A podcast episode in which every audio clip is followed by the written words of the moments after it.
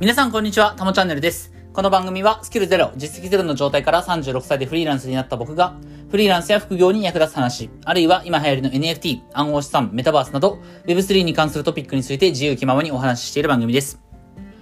はい。ということで、今日も早速やっていきましょう。えー今日のタイトルはですね、2023年1月版 NFT で稼ぐ方法という感じでね、お話をしようと思います。えっ、と、今日は1月15日日曜日ですけれども、今これを撮ってるのが15日日曜日のまさにあの午前1時半という時間にね、えー収録をしてるんですけれども、えっ、と、昨日の配信でね、なんか昨日土曜日、14日土曜日は、あの、朝からね、雨降ってたんで、なかなか体調、かいあの、体の調子が上がらずにね、あの、活動を始めたのが、なんかお昼の2時半みたいなこと言いましたけれども、あの後、結局ね、また寝てたんですよね。えー昼間も寝てたし、夕方にのそっと起きてね、またちょっとお腹を乱して、えー夕方5時半から夜9時半ぐらいまでね、また寝たっていうね。えーなので今、これ今、深夜1時半に撮ってますけど、えー超元気というところで、えーついさっきまでね、えーホロライブ4期生、角巻渡めさんのね、メンバーシップ限定の配信を、えーき、見てて、まあ今もやってるんですけど、まあさすがにそろそろちょっと仕事しないとまずいなということで、今はね、えー気分転換というかね、えーまあ気持ちを切り替えるためにちょっと音声撮ってますと。ただね、あのー、渡めは、角巻渡めさんはですね、あの、配信が長いので、えーまあこのの音声撮った後はね、確実にまだ配信やってると思いますし、なんならね、もしかすると割と朝ぐらいまで、4時とか5時ぐらいまでは今日も配信やるんじゃないかなと思ってるんですけど、まあね、あの、この配信、あの、自分のね、音声収録した後も、わための配信見ながら仕事したいかなというふうに思います。まあ、昼夜逆転、1日ぐらいだとね、意外と昼夜逆転ってしないものなんですけど、これがね、あの、続くと、結構生活リズム崩れるのでね、あの、今日は、まあ、たまたま、なんか、悪天候、悪天候を理由に、ちょっとこう、昼間に寝ちゃったっていうところでね、まあ、夜中に仕事しようかなというところなんですけど、また明日からね、はい、リズムは整えていきたいかなというふうには思います。はい。まあ、そういう、こういう風にね、夜中に仕事しててもね、わため、本当に角巻わためさんの話ばっかりなんですけど、わためはね、配信してくれてるんでね、あの、ちょっと気分転換にね、あの、配信見たりすることができるんで、ありがたいなという風には思ってたりしますと。はい。えー、ということでですね、本題行きたいと思いますが、えー、本題はですね、えー、この今23年1月時点で、まあ、改めてね、この NFT というものを使って、まあ、NFT を仕事にしていくには、NFT で稼ぐにはっていうことを、えー考えてみましたと。このタイトル、意外とね、何回か、3ヶ月に1回ぐらいはね、やっぱ話す価値あるなと思ってるので、えー改めてお話をしようと思います。えっ、と、確か、以前毎日配信してた時、だから去年の22年の多分3月かぐらいにですね、1回これは話してるし、えっ、と、昨年の9月からね、また、え引き続き、今に続く、今、今日に至るまでね、毎日配信してますけど、その時も喋ってるので、えー今日はね、改めて23年1月時点で NFT を使ってね、稼ぐっていうことを考えたいなというふうに思います。えーその今言った、えー以前にね、お話しした時には、同じく、えー NFT で稼、あ、今日もね、あの、NFT で稼ぐ方法3つお話しするんですけど、以前も3つお話ししたんですよね。えー確か、NFT の投資と、えー自分で NFT を作って販売する NFT コレクションを作るっていうのと、あとはプレイトゥーワンのゲームですね。NFT のゲームで稼ぐっていう、この3つを、えーお話しして、えーまあ、それぞれ、あの、時期に応じてね、あの、NFT 投資が割とおすすめっていう時期もあれば、ブロックチェーンゲームで稼ぐっていうのがおすすめっていう時期もあったんですけど、今日はちょっとね、内容変わりました。うん、やっぱりね、この22年の状況と、今この23年1月時点での状況、ちょっと変わってきた部分はね、ありますから、あと今日はね、今日の内容は、まあね、まだ1月っていうことで、23年の、まあ未来予測じゃないですけど、今年、えー稼げそうなんじゃないかなっていうね、えーちょっとこう先を見た、えー内容も含んでますんで、まあそういったつもりでね、今日の、え3つのポイントね、お話聞いていただければと思います。はい。まず結論ですね。そうだな。3つとも言っちゃおうかな。えー、3つ。えー、2023年1月版 NFT で稼ぐ方法3つね、お話しすると、えーまず1つ目が、一部の特定の銘柄をガチ保し続けることですね。まずこれが1つ目。で、次に2つ目が、NFT を活かした副業をすること。まあ別に副業でもいいし、あのフリーランスで活動してる人は、その本業の一部、本業をね、本業の中に NFT を入れ込んでいくっていうのでもいいと思うんですけど、まあ NFT を活かした、まあ副業というふうにね、今日はちょっと言いたいと思いますが、NFT を活用した副業をすることですね。これが二つ目。そして三つ目が、えっ、と、今からブロックチェーンゲームを始めて、アカウントを育てて、えスカラーシップで稼いでいくっていうこと。これをね、ちょっとお話ししたいと思います。はい。えっ、と、まず一つ目、えー一部の特定の銘柄をガチ保するっていうことなんですけど、これは、えーまずか、そうだな。これは簡単に言うと、要は特定の銘柄をガチ保することで、えー、アローリスト、NFT の優先購入権を得る。えー、そしてその NFT を自分でちゃんとミントして、つまり一時販売で購入してですね、えー、自分で発行して、そしてその NFT が価格が上がったらば、まあ、儲かったねっていう話なんですけれども、えっ、ー、と、この特定の一部の銘柄をガチ保するっていう、ガチ保してアローリスト獲得して NFT を買っていくっていう、この方法は、えー、今日お話しする3つの中で一番簡単に資産を増やせます。一番簡単に資産を増やせる。ただ、今ね、資産を増やせるっていう言葉を使いましたけども、なんかね、稼げるわけじゃないんですよ。ここがすごくポイントで、えー、この一部の NFT を買ってガチ保して、アローリストゲットして、それをミントして、えー、資産は増えます。ただ、稼げるとは言い言い切れないんですよ。ここでね、稼げるっていう言葉に、まあ、どんな思いを込めてるかっていうと、要は、日本円、自分がね、あの、要はお金を自分が使えるお金を増やして、まあその日々の収入に当てるというか、この NFT をミントすることによって稼いだお金を日々の収入に当てられるかと、え生活費とかね、そういった意味合いで当てられるかっていうと、そういうわけではないということなんですよね。これちょっと説明していきたいと思います。はい。えっ、と、まず、えー、特定の銘柄っていうのは、まあ、かなり具体的に言いますけれども、CNP と APP と LLAC なんですよね。えー、 CryptoNinja Partners、アオパンダパーティー、 Live Like A Cat。えー、これらの NFT を、まあ、3つ揃えて、えー、そして、まあ、さらに言うと、えー、イケハヤさんの仮想通貨ラボですよね。イケハヤ仮想通貨ラボ。ICL ですけど、ICL に、まあ、えー、お金を払って入会すると。で、そうする、まあ、これかなり具体的なこと言っちゃってますけれども、いや、ぶっちゃけ、あの、ICL はおすすめだなっていうふうには思います。僕自身は、その、ディスコードのね、まあ、これ以前も話しましたけど、そのコミュニティ、えっと、ディスコードでのコミュニティに、こう、深くね、入り込んでコミュニケーション取るっていうこと自体はあまり得意ではないので、まあそこでね、あの、積極的に他の方とコミュニケーションを取ったりすることはあんまりしないんですですけども、まあ基本 ROM 専でね、情報は得ているという感じになります。まあ少なくとももらえる RO リストはもらっとこうかなっていう感じなんだけれども、えっ、ー、と、この CNP と APP と LLAC は今御三家っていうふうに呼ばれてるんですよね。日本の国産のジェネラティブ NFT の御三家。で、えっ、ー、と、今これらの NFT を全部購入、新規で購入しようとするとですね、え多分 CNP が2.75イーサぐらいで、APP がこれぐらいで、LLC がこれぐらいだから、7.5イーサ、7.4イーサぐらいかかると思うんですよね。で、かける10、今19万6000ぐらいだから、145万かかんのか。無理だね、これ。ちょっと厳しいけれども、まあ、ちょっと、一応ね、あの、解説はしときますけど、えこの CNP と APP と LLAC, LLAC を今1個ずつ買い揃えるにも、145万円かかるみたいですね。ちょっと、これ厳しいね、なかなかね。うん。まあ、あの、何かこう、心意気がある人がね、えー、CN、これらの NFT をギブアウェイしてることもあるので、まあ、そのギブアウェイに参加して、すみません、今ちょっと鼻がね詰まってるんで。はい。このギブアウェイに参加してね、まあ、運よくその NFT を、まあ、いただくことができたりとか、まあ、とは言ってもね、140、ま、140万円っていう資金がね、もともとある人であれば、140万円投資する価値はあると思います。え僕自身も今日、えっ、ー、と、新しく、あの、CNP フィリピンズですね、CNPP をミントしたんですけど、まあ、これを3体ミントして、今、えー、3万円か4万円ぐらいになってるのでね、うん、まあ、ほとんど労力かけずに、あの、まあ、秒で、えー、自分の資産が3万円、4万円増えたということもありますんで、まあ、あの、この3点をね、保有していることによって、えー、それ、その上で ICL に加入してる、えっ、ー、と、ICL のアルファえスタンダードかな？えっと、アルファグループのスタンダードっていうところに、まあ、参加することができるので、えそのコミュニティ、その、えチャンネルに参加して、えー、いる人には、こう優先的に NFT のね、あの、購入権が与えられるみたいなことはあったりします。あとは、あの、ペンペンズですね。今年、えー、ひと、一つ期待の、えー、プロジェクトのペン、ペンペンズのアローリストも僕、えっと、一応確定で1枚ミントする権利が得たので、まあ、ありがたいなというふうに思うんですけど、うん、要は、まあやっぱり今、その日本の NFT 界隈で、そのガチホ文化というか、そのコレクションをちゃんと育てていく、ペーパーハンドの人にこう NFT を渡すんじゃなくて、ちゃんと持ってくれる人に渡して、えそしてそのコレクションの価値を高めていくっていう動き、これはやっぱり産業育成のためにも大事な動きだと思ってるので、うん、ペーパーハンドはね、やっぱりその、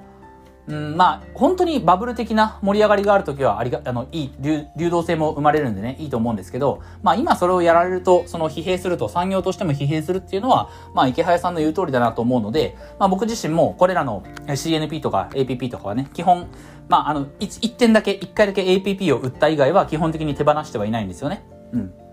なので、まあ、この御三家を中心とした、まあ、これからは他の銘柄もあるかもしれないですよね。あの、御三家以外の七部会を持ってたらば、新しく、えー、アローリストがもらえるみたいなこともあったりするかもしれないので、うん。あ、あと、今日池原さんブログ書いてました、あの、英語のブログ書いてましたけど、やっぱりあのー、この LLAC を発行するときの、アローリスト磨きですよね。その、どんな人に、えー、アローリストを渡すかっていうところで、えー、この、まあ、言うなれば、その渡す対象を選別した、要は選んだわけですけれども、要はこれからはそこのチェックリストに入ってる人をベースに、あの、いろんな NFT コレクションがね、あの、新規に発行するときにアローリストをその人たちに優先的に、こう、渡すっていう動きがね、出てくることはもう、間違いないと思いますから、まあ、やっぱりこれらの NFT、CNP とか APP とかね、LLAC を持ってるメリットってすごく大きいなと思うので、まあ、とにかくこれらの NFT を持って、えー、ガチ保し続けること。で、ちゃんと、えー、まあ、アローリストがもらえるものはもらって自分でミントするっていうところ。えー、それをしていくと、まあ、簡単に資産は増えるとは思います。うん。ただ、えっと、この難点、この方法の難点は、えー、まあ、さっきも言いましたけど、えー、まず、この3点を揃えようと思ったら140万円ぐらいかかるということですよね。初期投資として140万円ぐらいかかるっていうこと。これが、えー、まず、なかなかそう簡単に手を出せるわけではないっていうところと、もう一つは、もう一個、あの、言いましたけども、えー、基本的に、その、アロリストもらって発行した NFT も、やっぱガチ法した方がいいとは思うんですよね。うん。もちろん、その、ペーパーハンド的に、そのもらったアローリスト、アローリストもらった NFT を、まあ、もらったそばから売って、えー、日本円にしていくっていうことはできますけれども、多分それをやってると、今度、あの、次のアローリストがもらえなかったりすると思うんですよね。なんかそれをこう、恣意的だとかいうね、風に思う人もいるかもしれないですけど、いや、まあその産業を育てていくため、NFT コレクションを育てていくために、えそういった動きを取ってるわけであって、やっぱりそこでペパハン的にその振る舞うのは、立ち振る舞う人には、まあアローリストは今後付与されないっていう風になっていくと思いますから、まあその自分のね、NFT は、え増えていくし、保有する NFT は増えるし、NFT の含み益は増えるかもしれないけれども、日本円がすぐさま稼げるっていう方法ではない可能性があると。ここはね、えー、注意すべきところかなと思います。はい。えー、ということで一つ目ね、一部の特定の銘柄をガチ法する。具体的には CNP、APP、LLAC を中心としたまあね、この御三家だったり、えー、七部会みたいな NFT をガチ保することによって、アローリストがゲットできると。で、アローリストえー、でミントす、NFT をミントすれば、えー、資産が、資産が増えるということですね。うん。はい。えー、ということで、えー、まず一つ目のポイントをね、お話ししましたと。えー、次に二つ目。えっ、ー、と、NFT を活かした副業をするっていうことですよね。で、これが今日お話しする三つの中で一番現実的だと思います。結局のところ、あの、今まではね、NFT の投資だったりとか、えー、NFT を直接ね、活用したブロックチェーンゲームを遊ぶんで、お、えっ、ー、と、お金を稼ぐとか、えー、NFT を自分で作るとかね、そういった話をしましたけど、この NFT を活かした副業っていうのは、えー、極論言うと、別に NFT じゃなくっても、えー、稼げる方法なんですよ。要は、あの、ブロガーとか、ライターとかね、動画編集とか、そういったことを指してるので、えー、NFT 以外のジャンルを選んで、その、仕事として成り立つ。要はまあ、副業の選択肢の一つ、フリーランスとして稼いでいくための選択肢の一つでしかないんだけれども、まあその、まあ僕よく言いますけど、働くハード、仕事のハードをね、ライターとかブロガーとか動画編集っていうのをハードとするならば、ソフトっていうのは、えー、金融関係とか美容関係とか、えー、子育てとかね、そういったソフトがあると。そのソフトに NFT というものを選び、えー、その NFT に特化した、例えばライターとか、ブロガーとか、動画編集者とかね、そういった風に、いい NFT を使っていくと。うん。自分の今、皆さんがね、取り組んでるような、まあ、取り組んでる人も取り組んでない人も、これからチャレンジしていきたいという人でもいいんですけど、自分が、その、従事してる仕事に NFT を活かしていくっていう、これがね、多分一番現実的だなと思います。まあ、一言でまとめると、NFT× 〇〇〇〇の部分は何か他のスキルっていうことになるんですけど、NFT と他のスキルを掛け合わせて稼ぐっていうのが、おそらく一番現実的なんじゃないかなっていうふうには思います。うん。まあもちろんね、これは、そのライターとかブロガーとか動画編集とかね、何かプラスアルファのスキルが必要なことなんで、まあさっきのね、あの一部の特定銘柄ガチ法って、これはお金さえあれば、えー、できることでしたけれども、NFT を活かした副業っていうのは、当然スキルが必要なわけですよ。だから、NFT のことを学びつつ、えー、ウェブライターの仕事のやり方を学ぶとかね、ブログの作り方を学ぶとか、動画編集のやり方を学ぶとか、そういったスキルアップが必要なんだけれども、えっ、ー、と、今年はね、やっぱチャンスだとは思います。あの、22年、だいぶこの NFT のマスアダプションが進んでね、一般層の方で NFT を持ってる人も増えた。まあ、えー、1年前はね、えー、メタマスク、というウォレットを使って NFT を買ったことがあるっていう人がね、1000人とか2000人しかいなかったわけですけど、今はね、1万6000人ぐらいまで増えたわけですから、まあ10倍くらいはね、増えたわけですから、まあ今年もまたね、この市場は拡大すると思います。で、NFT の市場がそもそも拡大すれば、え、それに付随してね、NFT に関する文章を書けますかとか、えー、こんな YouTube 動画作りたいんですけど、編集できる人いますかっていう、そういった需要も増えてくるので、まあ市場はね、一定程度大きくなると思います、今年はね。うん。なので、まあ、あの、この NFT を活かした、NFT をこう、テーマとして選んで何か副業をするとか、フリーランスの方は自分の本業の仕事のジャンルとしてね、NFT を選ぶっていうのはありなんじゃないかなというふうに思います。はい。えっ、ー、と、この方法は、まあ、あんまりお金かからないと思うんですよね。あの、もちろん、えっ、ー、と、そのスキルを学ぶための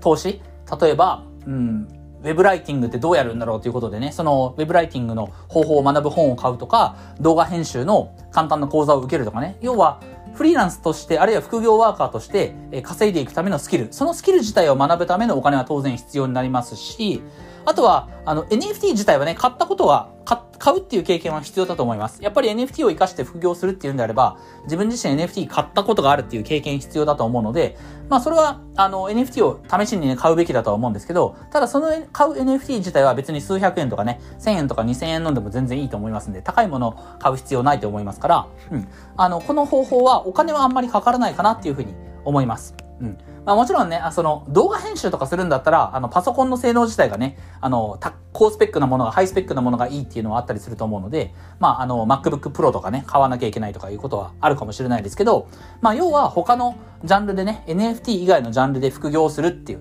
えー、フリーランスとしてやっていくっていうのと別に何ら変わりないわけですから、うん。まあそのスキルアップのための投資に必要なね、お金だけ、そこで、それだけで始めることはできるんじゃないかなというふうに思います。はい。えー、ということで、これが二つ目ですね。NFT を活用して、えー、副業をすると。あるいはフリーランスとして何か仕事をしていくというのが、えー、つ目ですと。はい。えー、そして三つ目ですね。えー、つ目が、今からブロックチェーンゲームを始めて、アカウントを育てて、スカラーシップで稼いでいくっていうね。えー、これは正直、まあどうなるか読めないところではありますけれどもえ、2023年は一定程度このスカラーシップっていうものに関して進捗はあるんじゃないかなっていうふうには思いますと。はい。えっ、ー、と、まずスカラシップについて説明する前にね、まあ、簡単にブロックチェーンゲームについて説明するんですけど、えっ、ー、と、ブロックチェーンゲームっていうのは NFT ですね。NFT がゲーム内のあアイテムとかね、ゲーム内のアセットとして NFT が活用されてると。で、その NFT をまず最初に初期投資として購入して、その NFT を持った状態でゲームをプレイする。あるいは NFT をね、アイテムとして使ってゲームをプレイすると、え仮想通貨、暗号資産が稼げるっていうゲームがあるんですよね。これがブロックチェーンゲーム。NFT ゲームとか言われますけれども、えー、去年はね、あの、ステップンが爆発的に伸びたりとか、まあ、3年ぐらい前はね、アクシーインフィニティが、えー、こう、世界的に流行ったっていうのがありますけれども、えー、このブロックチェーンゲームは、自分自身がね、NFT を購入しなくても、えー、稼げる、ゲームをプレイすることで稼ぐ仕組みがあります。それがスカラシップっていうものなんですよね。で、スカラシップっていうのは一言で言うと、えー、NFT を誰かから借りて、えプレイすることによってお金が稼ぐことができる。うん。あるいはその、自分がゲームする時間がない側、要はその NFT を貸す側ですよね。NFT を貸す側、貸し出す側から見れば、えー、自分がゲームをプレイせずとも、えー、NFT を貸し出すことによって、誰かにゲームをプレイしてもらって、えー、その、えー、プレイしてくれた人が稼いだ、えー、暗号資産の中からちょっと分け前をもらうという形になるんですよね。うん。これは要は、えっと、NFT を、えー、の貸し出しっていう仕組み、まあ、その仕組み自体を、まあ、スカラシップっていうような感じかな。うん。まあ、ちょっと今語弊があるかもしれないですけど、まあ、イメージそんな感じなんですよね。えー、フィリピンの農村部で、この、 Axie Infinity っていうね、世界的に有名なゲームがありますけど、これがフィリピンの農村部で流行ったのは、えっ、ー、と、フィリピンの農村の人たち、その、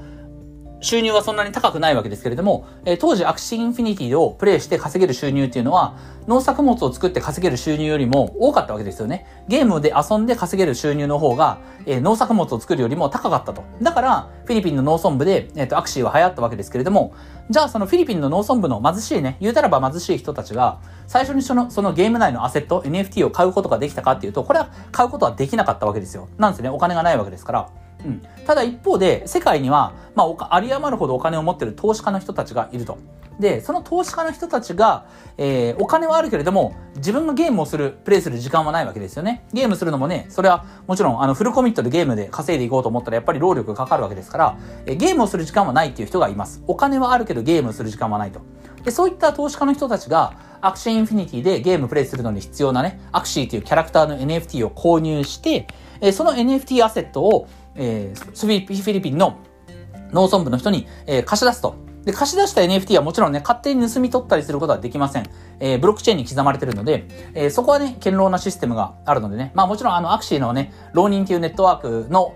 が果たして本当に強固かどうかはちょっと一旦話は置いとくんですけど、まあ要はね、ブロックチェーンっていうものに刻まれてるので、そのブロックチェーンを介して、まあ介してっていうのはちょっと変なんですけど、要は NFT というそのえ資産性のあるね、デジタルデータを、え他社に貸し出すことができると。で、それを貸し出してもらったフィリピンの農村部の人たちが、えゲームをプレイすることによって、例えば、え1日1万円分のね、暗号資産を稼ぎましたと。そしたら、その、え稼いだ1万円分の暗号資産のうち、まあ、何割かは、あの、ゲームの、の、その契約の内容によってね、変わるかもしれないですけど、例えば五分五分にしますよっていうことであれば、えー、実際にゲームをプレイして、えー、稼いだ、ね、フィリピンの農村部の人は5000円をゲットすることができて、えその NFT を貸し出した投資家の人にも5000円が入るという仕組みになるんですよね。こういった仕組みのことをスカラシップっていうふうに言います。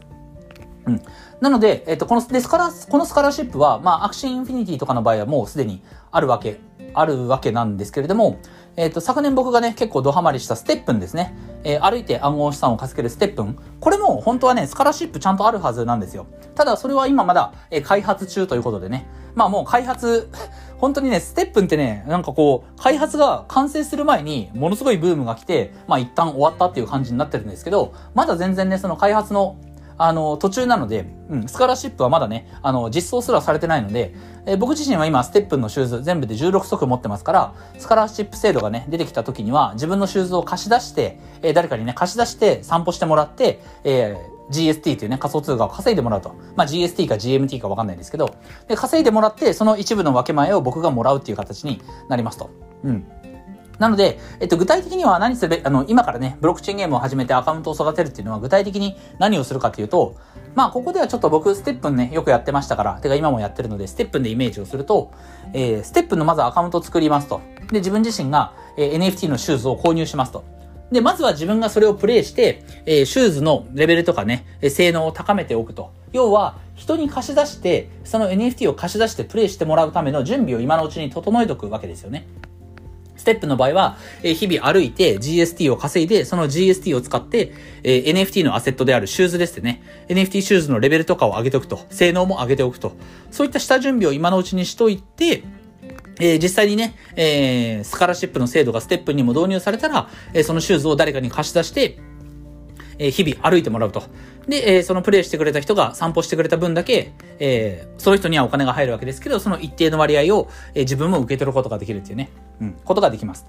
まあ、これは、えー、このブロックチェーンゲームをね、今から始めてアカウントを育ててスカラシップの制度で稼いでいくっていうのは、まあ、正直、あの、本当に今年ね、どれぐらい伸びるかわかんない部分はあるんですよね。うん。あの、まあ、稼げたとしても、今のステップの状況を見てても、まあ、本当にビビたるものしか、今自分自身でね、歩いたとしても、1日に300円ぐらいしか稼げないわけですから、まあ、スカラシップの制度でやったとしても、せいぜい1日にね、100円ぐらいしか入ってない、入ってこないっていう可能性はあるんですけれども、まあ、でも、逆に、本当に自分で何もせずに1日100円入ってくればありがたいなっていうふうにはちょっと思いますよね。うん。まあ、ステップはね、その、歩くことが本文なので、あの、自分で歩けよっていう話なんですけど、まあ、ほん、でも、とは言ってもね、やっぱり何もせずに、えー、スカラシップの制度でね、自分自身にチャリンチャリンお金が入るんだったらば、それは、まあ、ありがたいっちゃありがたいので、うん。まあ今から、あの、果たして本当にね、あの、まず今年2023年にブロックチェーンゲームがどれぐらい、こう、さらに普及してくるか、マスアダプションが進むかもわかんないですし、えっ、ー、と、その中でスカラーシップ制度がどれぐらい充実してくるかもわかんないし、まあもちろん NFT のね、やり取りが生じるので、セキュリティの問題もありますから、まあ本当にどれぐらい実現するかわかんない。しかもね、その、自分がもらえる分け前もね、取り分もどれぐらいあるかわかんないので、えー、不透明なところは、まだまだ全然大きいですけれども、えー、とはいえ、えっ、ー、と、今はね、ブロックチェーンゲームに参入するハードルもね、低くはなってます。えー、仮想、仮想通貨、NFT 市場自体がね、まあ冬の時代でもあるので、まあ最近ちょっと調子いいですけれども、まあ冬の時代なので、初期さ、初初期参入のコストも今低い状態ですから、まあ今のうちにね、何かこうブロックチェーンゲームを始めて、アカウントを育てていって、NFT を育てていって、えー、準備しておくとね、まあいいことはあるかもっていう感じではありますよね。うん。まあ、大きく稼ぐっていうのはちょっとなかなか難しいんじゃないかなというふうに思いますけれども、まあ、本当に、えー、自分が動くことなく、チャリンチャリンお金が入ってくる、お小遣い程度がね、入ってくるっていう仕組みにはなるかなと思いますんで、まあ、興味がある人はね、特にゲームが好きな人、あるいはこのスカラシップっていう制度に興味がある人、うん。まあ、もちろんこのスカラシップってすごくいい制度だと思うんですよね。あの、要はフィリピンの貧しい人たちが、えー、NFT は自分で購入することはできないけど、それを借りることによって十分な所得を得ることができるっていうのは、これ社会貢献的なね、意味でも非常に意義があることだと思うので、えー、まあ、ブロックチェーンゲームやっぱり伸びてきてほしいなというふうに思いますから、まあ、そういった理念にね、共感する人もぜひね、えー、ブロックチェーンゲーム何か始めてみてもいいんじゃないかなっていうふうに思います。はい。ということでね、えー、今日かなりあの早口で喋っちゃいましたけれども、えー、改めてね、整理しておきたいと思います。えー、2023年1月版 NFT で稼ぐ方法は3つありますと。えー、一部の特定の銘柄をガチホしてアローリストをゲットすること。えー、ただこれはね、資産は増えるけども、使えるお金は必ずしも増えないかもしれないよっていうところはちょっと要注意ですね。はい。えー、そして二つ目が NFT を活かした副業をすること。まあ、これが一番現実的ですと。僕はそれで NFT 専門ウェブライターやってますという感じですよね。はい、えー、そして3つ目が、今からブロックチェーンゲーム、新しく始めてアカウントを育てて、スカラシップでチャリンチャリンお金が入ってくる仕組みを、おまあ、仕組みがね、えー、普及するのを、まあ、待つという感じですね。えー、この3つ目は、現実的にね、この23年どれぐらい進むかわかりませんけれども、まあ、今から準備してもいいんじゃないかなと。まあ、ブロックチェーンゲームね、触ってみるだけでも面白いと思うので、ぜひね、やってみたらいいんじゃないかなというふうに思います。はい。ということで、今日はこんなところで終わりたいと思います。えー、音声以外にも Twitter やノートでも役に立つ情報を発信してますので、ぜひフォローよろしくお願いします。ではまた次回の放送でお会いしましょう。タモでした。